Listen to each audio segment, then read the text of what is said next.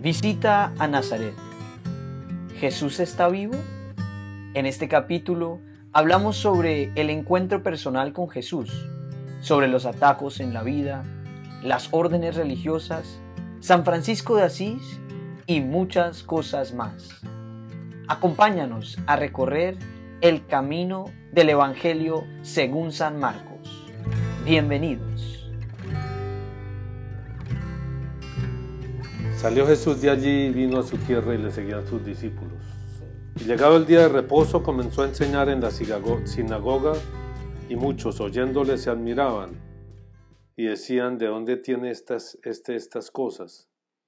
¿Y qué sabiduría es esta que le es dada y estos milagros que por sus manos son hechos? ¿No es este el carpintero, hijo de María, hermano de Jacobo, de José, de Judas y de Simón? ¿No están también aquí con nosotros sus hermanas? Y se escandalizaban de él. Mas Jesús les decía, no hay profeta sin honra sino en su propia tierra y entre sus parientes y en su casa. Y no pudo hacer allí ningún milagro, salvo que sanó a unos pocos enfermos poniendo sobre ellos las manos. Y estaba asombrado de la incredulidad de ellos y recorría las aldeas de alrededor enseñando. Un pasaje bien interesante, ¿no? Jesús y su familia, Jesús y sus vecinos lo habían visto crecer, habían crecido con él, seguramente habían salido a pescar juntos, de niños, quiero decir. Pues no sé si Jesús se animaría a tirarles piedras a los pajaritos, pero todo ese tipo de cosas que hacían los muchachos. Es una reflexión interesante, ¿no? ¿Cómo, cómo sería la vida de Jesús, adolescente y postadolescente y todo eso? Porque uno tendría la impresión, pues a menos que el hecho de ser judíos y judíos como creyentes y todo eso les diera una dimensión distinta de las cosas, ¿no? Porque si fuera a ser adolescente, digamos en la época en que yo fui adolescente, era muy difícil ser juicioso. Se quedaba uno completamente sin amigos y sin, etcétera. Es decir, si no salía a tomar trago, a bailar, a, buscar a las chicas. Supongamos que en esa época en Nazaret había una estructura religiosa que digamos que, sostenía eso. Puede ser, ¿no?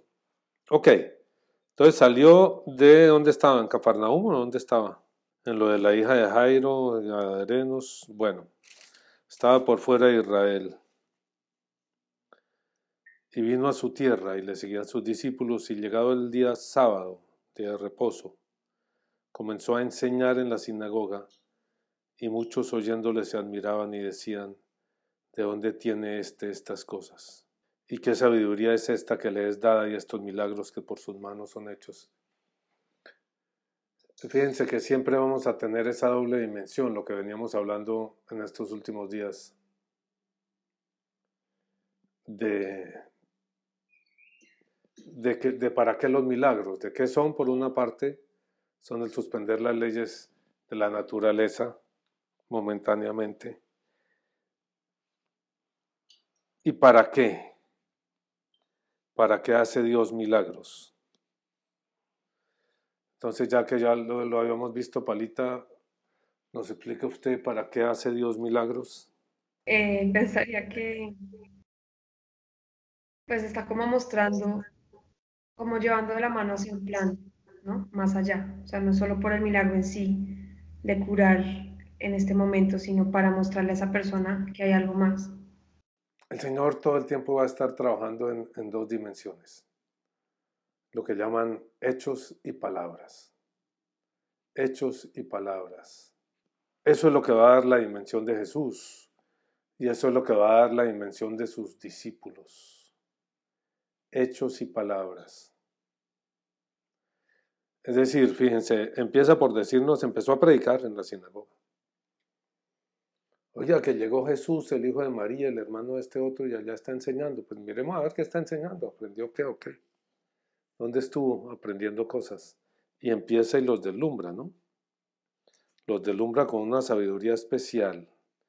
¿Qué sabiduría es esta que le es dada?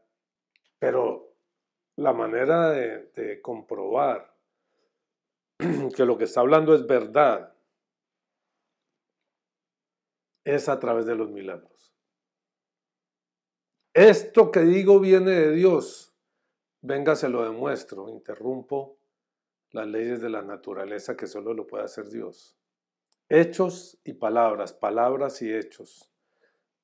Los hechos sostienen las palabras, comprueban que las palabras son reales,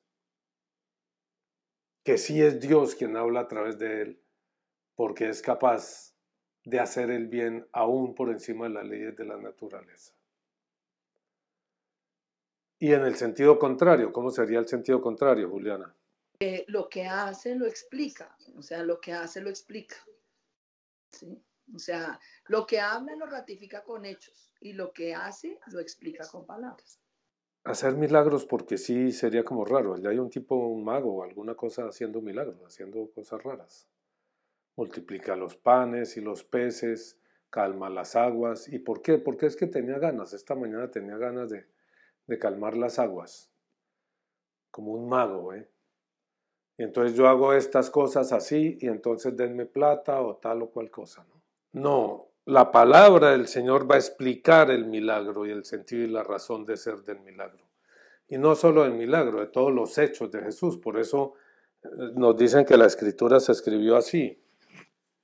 En un, comienzo es tradición oral, ¿verdad? Lo mismo que toda la Biblia, al principio es tradición oral los evangelios se escriben primero, no se escriben, sino que se, empiezan a desarrollar por tradición oral, haciendo como agrupaciones. Por eso dentro de los evangelios mismos encontramos como esas agrupaciones. Agrupaciones de discursos. Vemos en Juan una serie larga de discursos.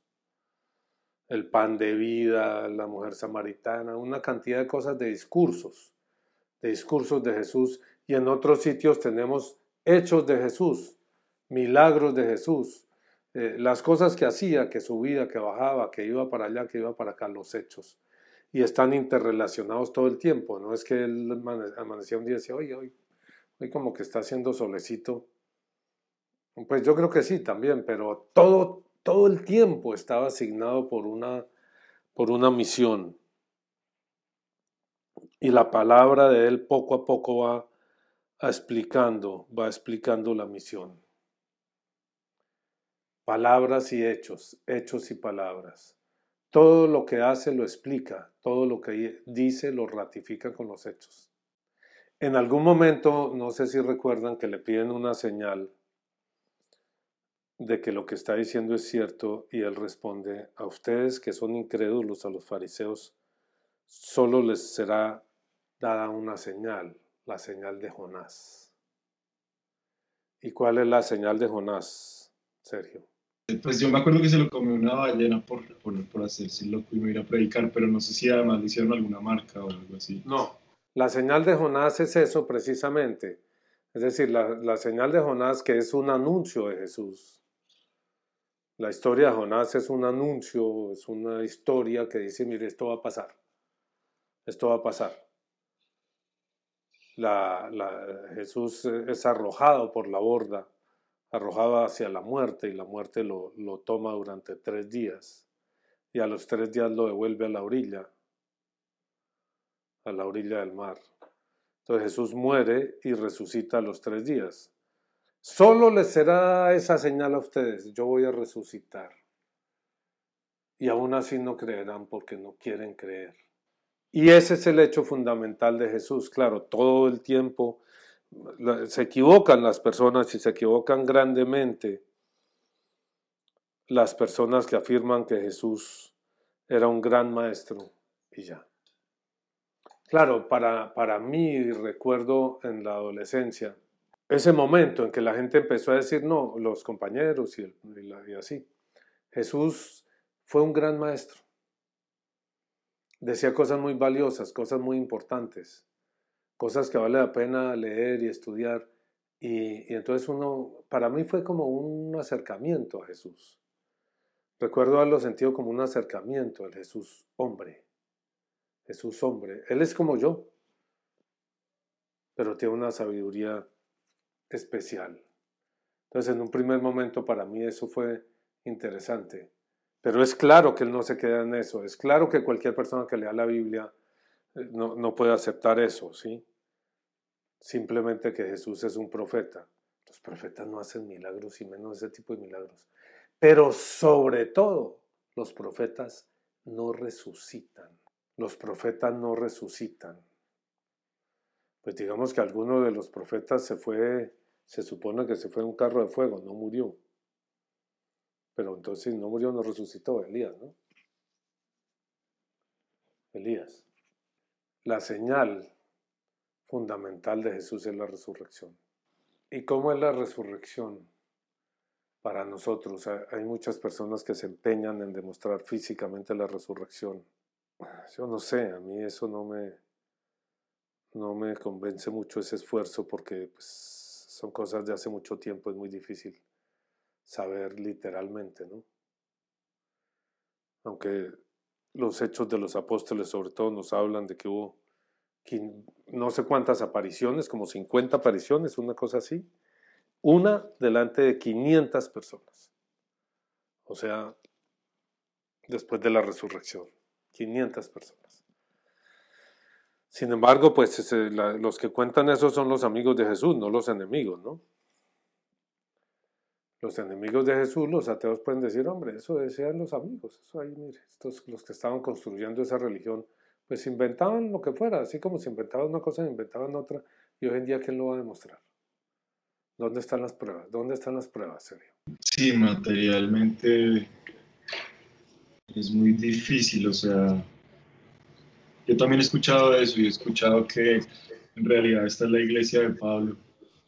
Pablo fue el que, digamos, como que, que desarrolló toda esa historia y todo eso yo no sé, muchas, muchas cosas que se dicen alrededor de eso. Sí, dicen que esta es la iglesia de Pablo, el que se inventó la historia fue Pablo, el que cogió un mito incipiente y lo hace crecer es Pablo, y se va por el mundo entero, conocido de la época, promocionándolo, y se mete en toda clase de lío hasta que lo matan por eso. Ok, la gente puede decir lo que quiera, ¿di Juliana? Que iba a decir que hasta que uno se encuentra con él. Sí, la prueba es, la vida de uno, sí, tal vez. Yo creo que la prueba grande, grande es la vida de uno. Yo me encontré con Jesús. ¿Qué puedo hacer? Me habló. Lo que yo le decía a mi papá y él... No, mi hijo, no, no, no, no. Tenía un gesto como así, ¿no? Amable, pero no. No, mi hijo, no. No, eso no. ¿Cómo, cómo, cómo que Dios te habló? No, son unos principios muy valiosos, unas normas y uno, uno debe procurar cumplirlas. Pero no. Y esa fue la, esencia de, de, mi mensaje en ese momento, en esos momentos. Jesús está vivo, me habló a mí, me ha hablado a mí, no solo una, sino varias veces. Yo no sabía que era Él, yo no sabía quién me hablaba. Me tomó tres años llegar a entender que ese que me había hablado con una intensidad indudable, que no me quedó duda de que alguien me había hablado, no sabía quién era. Y no me dijo en ese momento quién era. Yo me quedé con la duda durante tres años. Solo después entendí que había sido Jesús. Esa era la esencia del mensaje, del mensaje que yo llevaba en esa primera época. Jesús está vivo. Jesús está vivo y es posible hablar con él. Juliana. Y algo que me hace relacionar esto que estamos hablando con cómo empezamos, que digamos yo lo que a mí me, me, ha impactado tanto en mi vida es que él le habla a uno con hechos y palabras. O sea, el, encuentro que uno tiene con él es, en, ese en esa misma doble dimensión de la que empezamos hablando, ¿sí? Y uno dice, no, es que esto, esto no puede ser sino él, ¿sí? Hechos y palabras todo el tiempo. Sí, de acuerdo. Ahora, en este pasaje que sigue, no es este el carpintero, hijo de María, hermano de Jacobo, de José, de Judas y de Simón. ¿No están también aquí con nosotros sus hermanas? Primero, pues hay mucho trabajo respecto a, al cuento de hermano de Jacobo, José, Judas y de Simón. Y la lectura no lo, no lo tiene claro, de si María tuvo más hijos. No lo tiene claro. Claro, ahí interpretan que entre los judíos se hablaba de hermanos, los que eran primos o parientes o etc. Sin embargo, hace una descripción muy, muy concisa de quiénes eran los hermanos de, Jesús. Jacobo, José, Judas y Simón. Jacobo, José, Judas y Simón. Jacobo, José, Judas y Simón. Si fueran los primos, debían ser mucho más. Si fuera esa hermandad tribal, debían ser muchos más. Sin embargo, no me quiero meter en ese punto de discusión que nos desvía.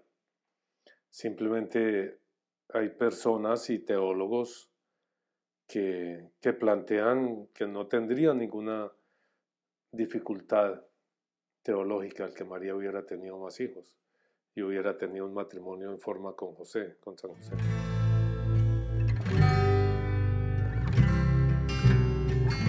No hay profeta sin honra sino en su propia tierra y entre sus parientes y en su casa. A los que más trabajo les cuesta eso y yo empecé por ahí, ¿no? Yo empecé por ahí pues porque ahí estaba con mis hermanos.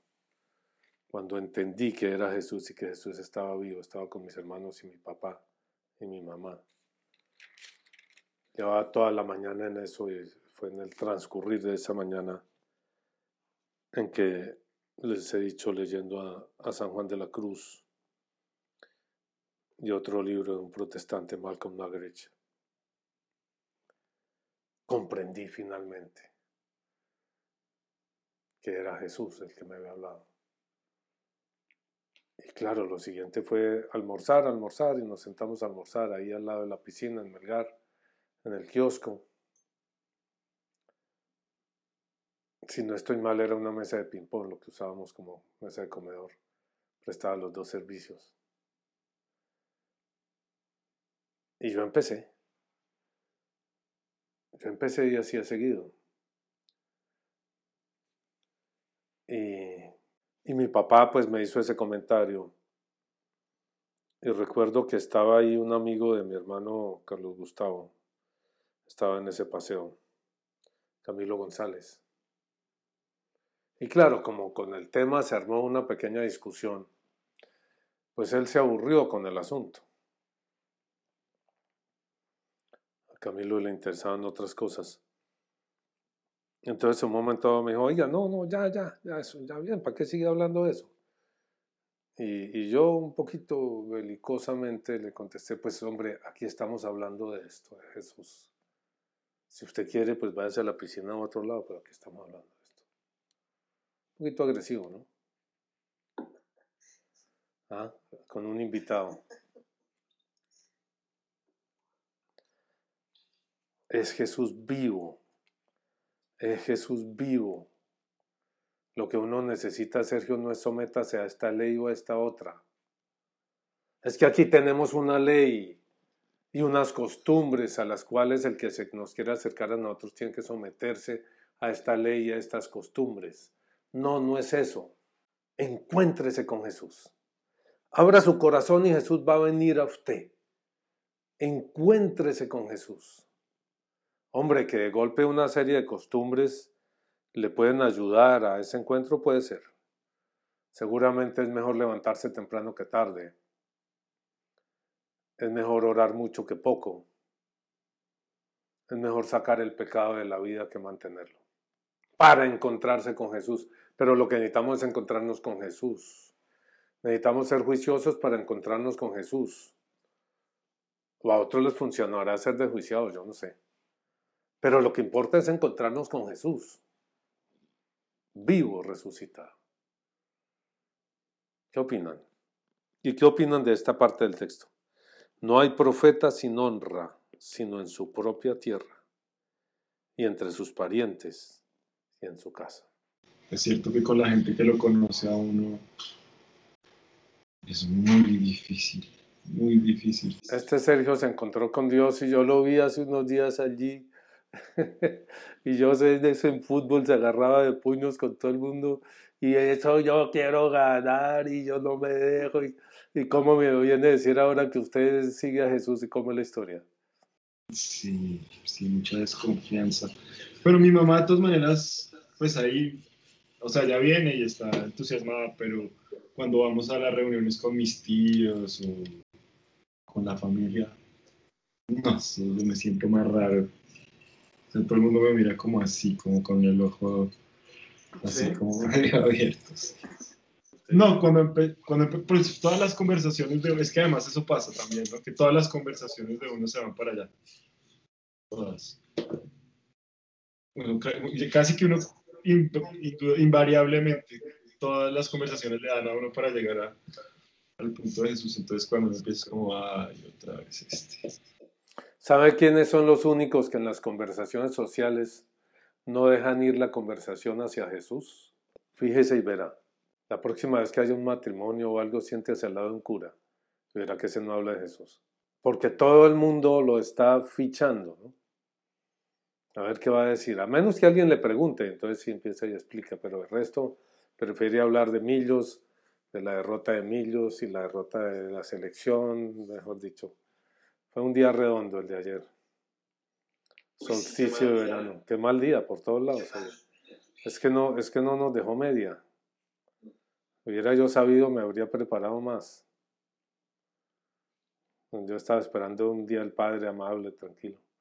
Y se vino con todo, con todo, todo, todo, todo. Lo de Millos, terrible.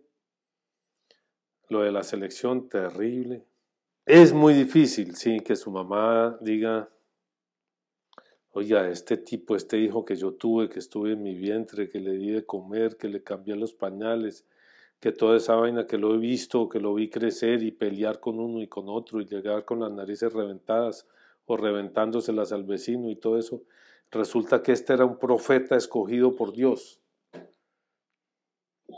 Resulta que este era un profeta y yo no me di cuenta.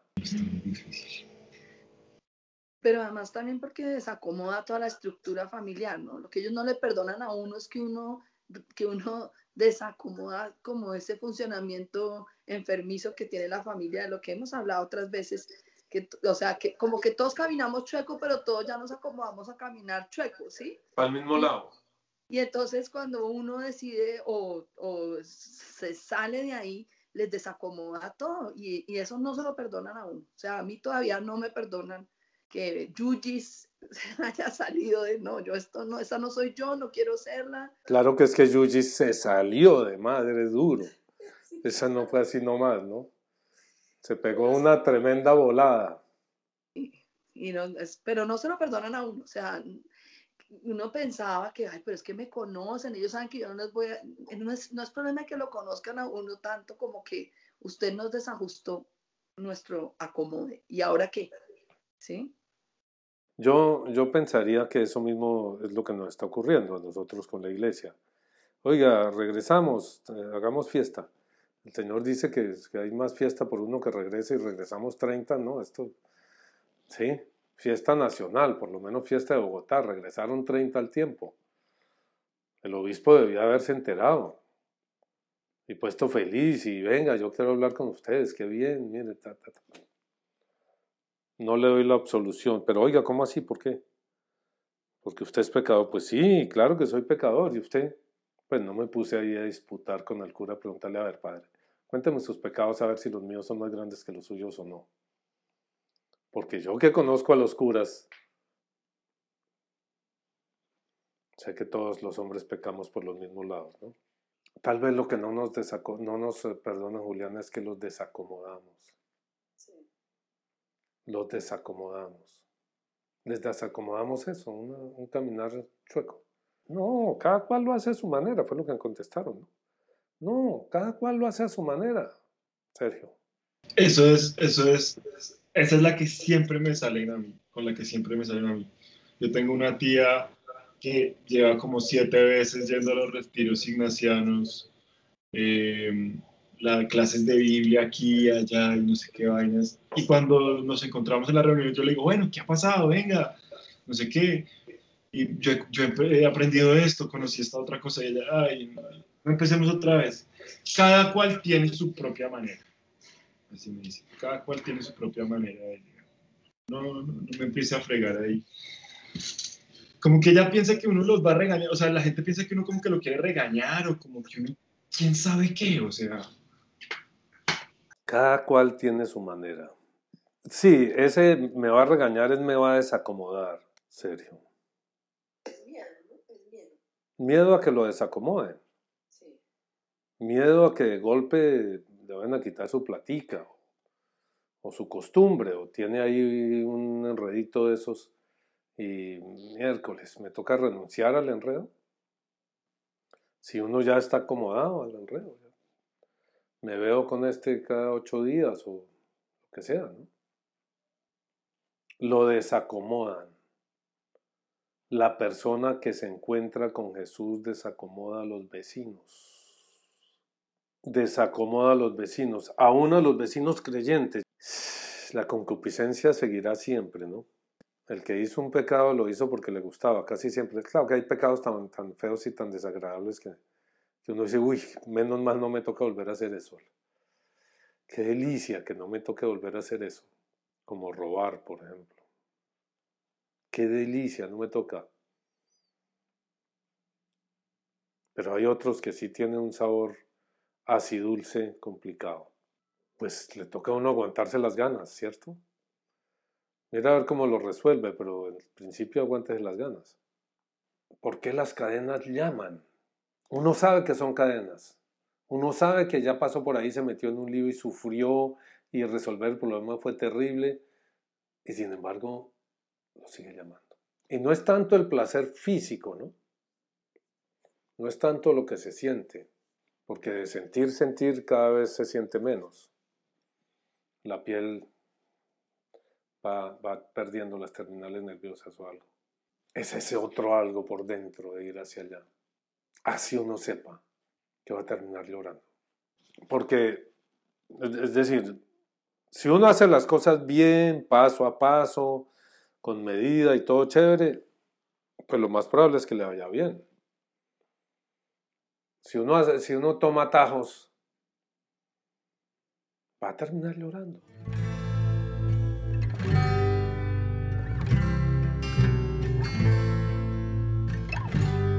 Bonito el, título del libro que celebraba los, eh, creo que eran 50 años, o 60 años, no, 50 años. 60 años fueron el año pasado, ah, claro, con la pandemia no hicieron nada. Del colegio, del Colegio San Carlos, los 50 años hicieron un libro con toda la historia y los exalumnos y la vaina y todo, ¿no? Los famosos y los menos famosos y los equipos de básquet y de fútbol y etcétera. Y el título decía, no hay atajos. No hay atajos. No hay atajos. Y me parece que es un tema, es un título bien interesante. No hay atajos. En el amor, si se salta la cerca, se mete en un lío. No hay atajos en el trabajo. Si se salta la cerca, se mete en un lío. No hay atajos en la política. En resolver los problemas de un país. No hay atajos. Se salta la cerca y se mete en un lío. Ora et labora. Es el motu del lema los benedictinos del colegio. Ora et labora la manera de construir la propia vida, el mundo que le rodea, la familia, el amor. Ora et labora. Ora y trabaja. Ora y trabaja. Claro, el problema de los benedictinos es que les faltó una patica. ¿Cuál, Juliana?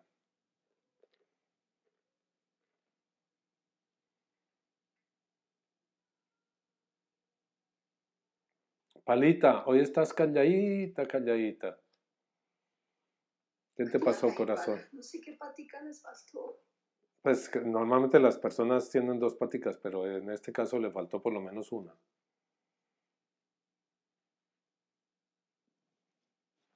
Evangeliza. Evangeliza, ora, labora y evangeliza. Ora, et lab- ora, labora, et, no sé cómo se dice evangeliza en, en latín. Claro, cuando yo les hablaba ayer, era del padre Sebastián, que salió a perseguirnos un día por ahí, por, por Cajicá, por Lijacá, y casi nos coge, y bueno, el susto tan terrible. Y les decía también que me invitó un día después, 20 años, 25 años después de graduado al colegio, ya llevo 52 años. O hace como 25, 26 años. Estuve, la última vez que estuve en el colegio, pues fuera de los días que fuimos a misa ahora antes de la pandemia. Eh, me invitó un día y pasamos una mañana entera conversando. Sebastián me caía bien, a pesar de que le tenía su, su miedete pegada con correa. Pero me caía bien, me parecía un tipo chévere, inteligente y como juvenil. Y en ese, en ese encuentro de ese, de ese sábado por la mañana, yo le pregunté, le dije, oiga, Padre Sebastián, Father Sebastian, me tocaba hablar en inglés. ¿Por qué ustedes no evangelizaban a los muchachos? ¿Por qué no hay conversiones? Es decir, hay uno que otro que se metió de cura. Pero no había conversiones en esos muchachos y pasaban por miles por las manos de ustedes. ¿Por qué? Y él se puso un poquito incómodo. ¿Por qué no evangelizaban de verdad? Pues había misa, sí, al principio todos los viernes, después al, compás de la moda de la época, pues la quitaron y ya no. Pero cuando yo estaba en primaria, en los primeros años de bachillerato, todos los viernes había que ir a misa allá con ellos. Y como les he dicho otras veces, a mí me encantaba ser acólito. Nos peleábamos con, con otros dos acolitar. A pesar de la mirada feroz, si uno fallaba en algo del padre Lorenzo era. Nosotros decíamos que tenía, no tenía, tenía dos lanzas en lugar de ojos. Si uno daba un campanazo más de la cuenta, ¡pin! ¿Por qué, Padre Sebastián? Me dijo, hombre, porque, mire, nosotros en el fondo somos monjes. Nuestra misión es, está clara ahí, ora et labora. Si usted va con los dominicos, pues va a ser otra cosa, o con no sé quiénes. Los dominicos son OP, ¿no? OP quiere decir O Patricio. Orden de predicadores. O, orden de predicadores, son los dominicos, los de Santo Domingo de Guzmán. Pero los benedictinos no. Entonces no predican. Pues predican en la misa, pero no evangelizan.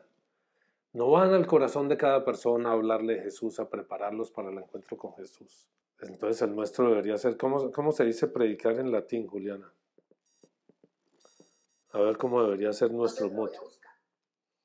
¿Cómo debería ser nuestro, nuestro lema? Ora, labora et evangelizo. San Benito pues es uno de los grandes, ¿no? de los grandes santos, de los grandes monjes, cantidad de, de, monasterios que fundó en Europa. Y él, pero él sí evangelizaba, y mucho. De lo que leí de la, de la vida de la historia de San Benito, sí evangelizaba mucho. Ora, labora et evangelizo. De pronto, él, eh, para San Benito, el, el, el labora también incluía eh, el, el evangelizar, ¿no? Sí, yo creo que ellos eh, era un poquito como San Francisco. Su manera de evangelizar era asumir gente en su reclutar sodalites, reclutar. Eh, en serio, oye eso y dice, ahí me toca cortar. Eh, yo creo que esta es una forma, ¿ve? Claro, Francisco propiamente no formaba comunidades de familias, porque pues vivían en una sociedad que de por sí se suponía cristiana. Entonces la sociedad era cristiana. Él lo que hacía era, pues nada, vivir y los que les parecía simpático lo que él estaba haciendo se venían a vivir con él. Pero no hacía como una renovación, hasta donde sé, ¿no? Una renovación de las estructuras propias de la iglesia. Pero sí, pero sí al interior de la orden de los franciscanos hay, hay como unos, unos niveles, hay unos niveles, incluso para personas que no están viviendo la vida monacal, también hay una, hay una... Sí, en varias, se llaman terciarios. Científicos y gente redura, por ejemplo Dante, que fue un, un terciario. Sí. ¿Franciscano? Ok, eh, sí, en, en, diferentes comunidades religiosas existe esa figura de los terciarios. ¿Y por qué los también tienen terciarios? ¿Y por qué, por qué se llaman terciarios? ¿Quién me quiere decir? A ver, ¿a quién más corcho? ¿Palita? No sé, pues suena, no, no sé, no estoy segura. Juli. Pues, me parece un poquito peyorativo, ¿no? Pero bueno. No, no, no, no. Eso Porque digamos que hay como tres niveles de. Entonces, uno, los que hacen votos completos de castidad, eh, de celibato, pobreza y obediencia, ¿sí? Los, los, primeros son sacerdotes, sacerdotes de la orden. Por ejemplo, Francisco, Francisco no era sacerdote, Francisco era diácono, llegó a diácono, mm, a monje. Pero inclusive hay muchos que no son que no son eh, ni diáconos ni sacerdotes. En el colegio recuerdo había unos que venían, que eran el padre fulanito, el padre Sebastián, el padre Lorenzo, el padre Francis, el padre Adriano, el padre Anselmo, a quien más recuerdo, el padre John. El padre John le encantaba que uno le diera puños en, el pecho, venga, y uno le daba con todo, y el tipo tenía su, era como Platón, ¿no? Dicen que Platón era porque tenía el pecho así. Entonces eh, era un juego con los muchachos, ¿no?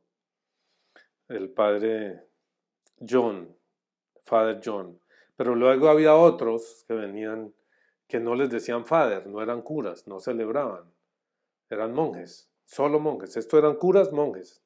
Había otros que eran monjes, pero no eran curas, eran hermanos. Sí, brother, eran hermanos, ¿sí? Eran hermanos. Eh, me acuerdo también un, un brother John que tenía, había tenido cáncer y le habían quitado las cuerdas bucales, esa vaina que, la, cirugía, entonces hablaba a través de un, de un aparatico, ¿sí? Y él, él, no sé, era el que manejaba las notas, alguna cosa ahí. Y ustedes saben cuán, crueles son los, los muchachos.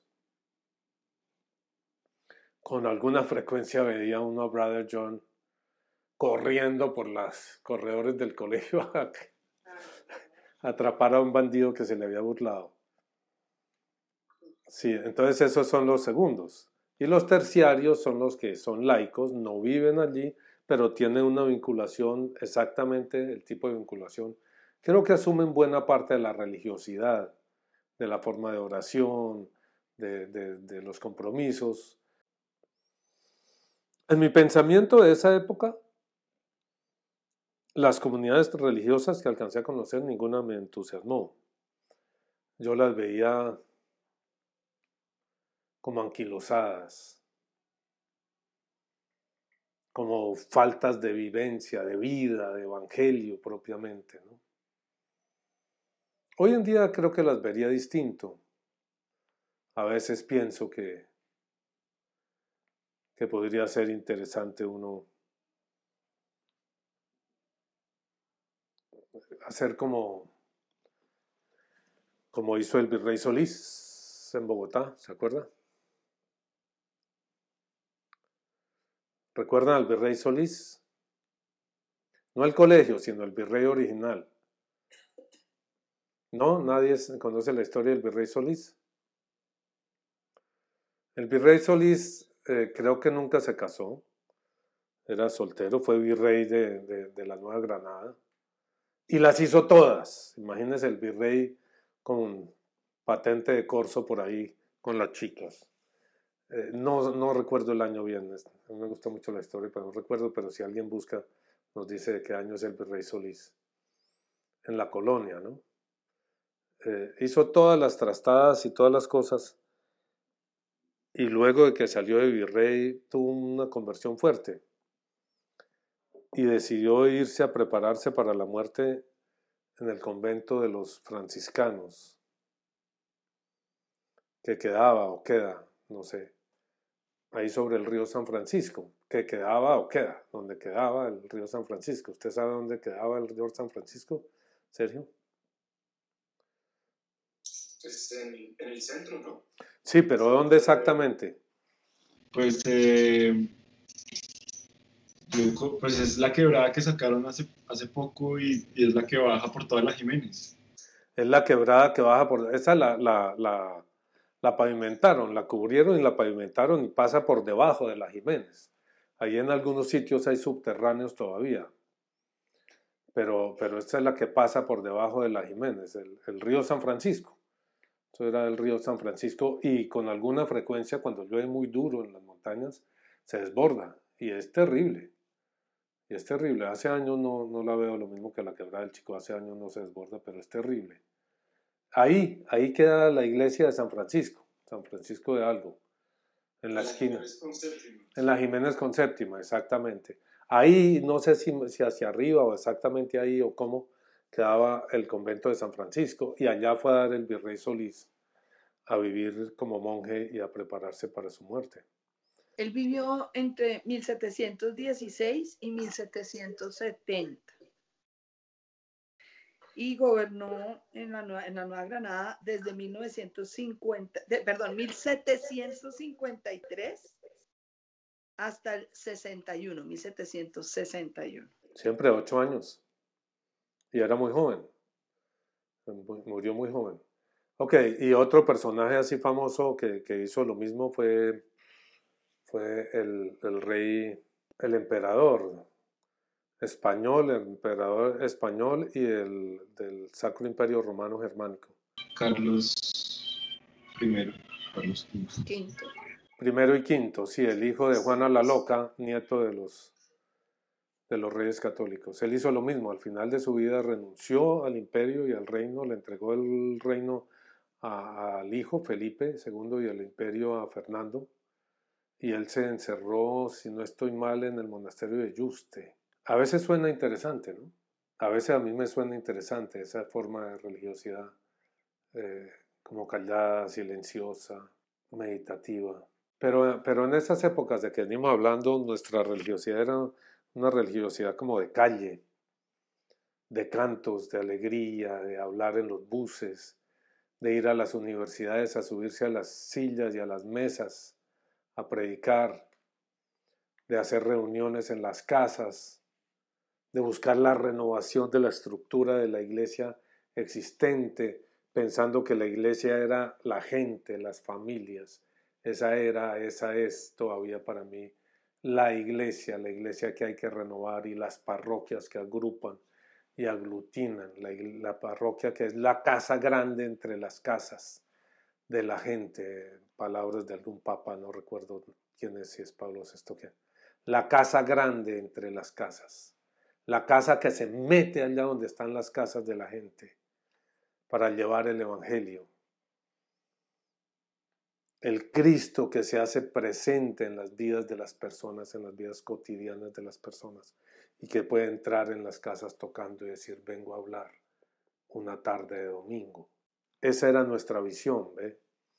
Eh, por eso nunca pensamos en, ese, en ser terciarios. Y yo creo que lo de ser terciarios lo veíamos, como dice Juliana, como de un poquito de tercera.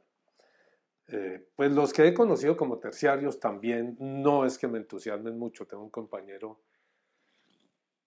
creo que él es terciario, sí, un compañero de colegio. Tampoco voy a decir el nombre porque me parece rebobísimo. Entonces no voy a decir el nombre, pero creo que creo que es terciario y también otra señora, pues uno dice muchacha porque era más joven que yo, pero a estas horas de la vida pues ya debe tener 65 años, eh, tiene nietos y demás, creo que ella es de los franciscanos, muy devota, muy entregada, muy, muy en eso, ¿no? Pero muy en un estilo que no sé. No sé, no sé si es cuestión de estilo o qué, ¿no?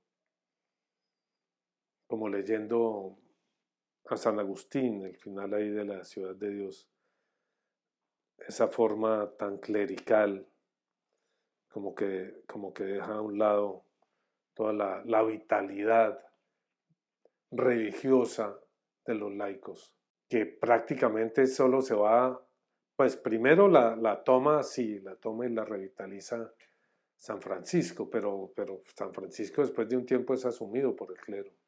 Pero inicialmente Francisco era, era laico, y era un grupo de laicos, un grupo de bobos laicos ahí que se fueron a vivir a una iglesia, a dormir entre el frío y, entre el, y andar sin zapatos, entre el barro, y, a pedir y a pasar hambre y a orar todo el día allá y levantando los brazos y aleluya.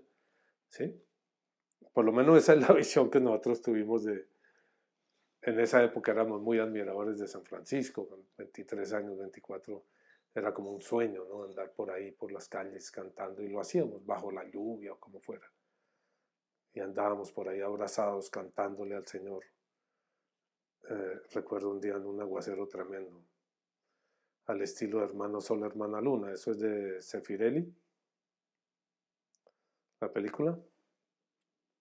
Pasolini. Pasolini o Sefirelli. Miremos a ver, Hermano Sol, Hermana Luna, Juliana. Creo que es Pasolini. Otra parte, como que cada uno por su lado, pero siempre hemos tenido como muy claro que es en la, o sea, como que el llamado desde muy joven yo sentí es en mi parroquia, es la parroquia, ¿no? Y luego nos encontramos con Antonio que... Pero ahí tú y yo tenemos una diferencia. Mi llamado no es en la parroquia, en mi parroquia. Franco Sefirelli, Franco Sefirelli. El llamado que yo entendí es en la familia. En la familia, en la vida cotidiana. En ese sentido, eh, yo he sentido, he vivido con el tiempo una cierta hermandad con el Opus Dei, que es es un polo completamente diferente, yo sé. Pero el planteamiento del Opus Dei de la santificación de la vida o la santificación a través de la vida cotidiana, es en la vida cotidiana, es ese hora et labora et evangeliza, en lo cotidiano, mientras está construyendo, mientras está escribiendo, mientras está haciendo esto y lo otro, en la vida cotidiana es la lucha. No es en la parroquia que la gente se santifica. Sergio, herejía, piénselo bien. No es en la parroquia donde la gente se santifica, es en la vida. Y la gente no puede vivir en la parroquia porque no cabrían. Lo que conquistan del mundo para Dios en la vida, ok, lo ponen en común en la parroquia lo ponen en común en la Eucaristía. Y creo que esa es una diferencia grande que ha dejado al clero, a los párrocos, por fuera de la vida cotidiana de los seres humanos. Cuando yo era niño, el párroco era un personaje obligado en la casa, el padre Julio Sánchez. Era un personaje obligado en más de un sentido. Yo de las primeras películas que vi, las vi en la casa cural porque él para atraer a los jóvenes hacía miércoles de cine, tenía un Super 8, una cosa de esas. Las ratas del desierto, me acuerdo yo ahí sentado, Sergio. Formaba parte de la casa, conocía a cada uno de los hijos y etcétera. Yo creo que, aunque la vivencia era floja, y lo hemos hablado otras veces, había elementos importantes y ese es un elemento importante que yo creo que... Por eso, Juliana, yo pienso que, que el llamado no es a la parroquia, a renovar la parroquia sí, pero la parroquia como, como, como... No me refiero yo a renovar la parroquia, pero como familia de familias. Sí, yo, yo estoy de acuerdo contigo. O, o si quieres, a renovar las familias que conforman la parroquia. ¿Sí? Exacto. Y renovar implica que cada uno, cada uno tenga un profundo desarrollo espiritual. No un desarrollo espiritual ahí de segunda o de tercera, se mezcla con la gente y no tiene una posición allá ah, donde todo el mundo se le agacha, sino está mezclado, es uno más, sin dejar de tener su función, su función sacramental y su función de ser cabeza presbiteral, presbiteral y sacramental, pero no de dominio de los demás, no de silenciar a los demás, no de impedir el desarrollo espiritual de los demás. Y yo creo que eso hace una diferencia muy grande. Si te gustó el video, dale like, suscríbete y no se te olvide tocar la campanita para no perderte ninguno de nuestros próximos videos. ¡Chao!